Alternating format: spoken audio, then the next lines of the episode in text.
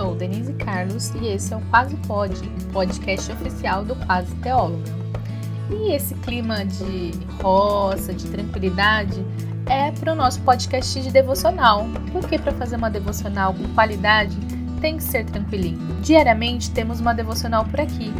Faremos a leitura da Bíblia durante um ano, durante todo esse ano de 2022.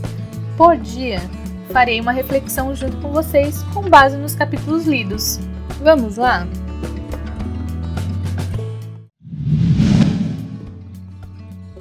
Devocional 090, 2 Samuel 1, 2 e 3. Canção fúnebre. Quero destacar os versículos 17 e 18 do capítulo 1. Vamos à leitura?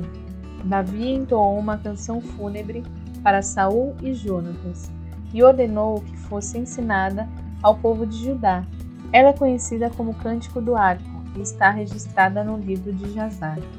Davi me ensina tanto com a atitude dele diante da perseguição de Saul, cada bofetada, em mim, claro, nenhuma de Davi em Saul, seu inimigo. E não só isso, ele e seus homens rasgam suas vestes, lamentam, choram e jejuam o dia todo por Saul, seu inimigo, por Jonatas, seu melhor amigo, com quem tinha uma aliança profunda, pelo exército do Senhor e pela nação de Israel.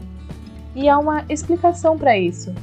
Muitos naquele dia haviam morrido pela espada.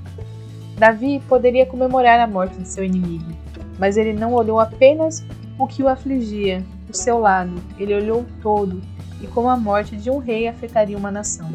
Davi, em sua canção, focaliza o cargo de Saul como rei, e não suas características pessoais, que, diga-se de passagem, não eram as melhores. Em meio à perda, ele compõe uma canção, canta e ordena que seja ensinada ao povo de Judá.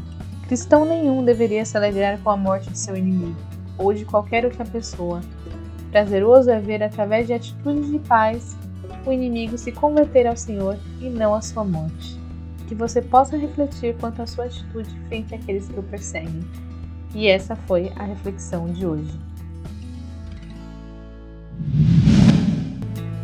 Vem refletir conosco durante todo esse ano. Segue o Quase Pode, se inscreve no Quase Teóloga no YouTube e me segue no Instagram, arroba Quase. Assim você não perde nadinha. E não esquece, até amanhã! Esse podcast foi produzido e editado por Denise Carlos, Quase Teóloga Produções.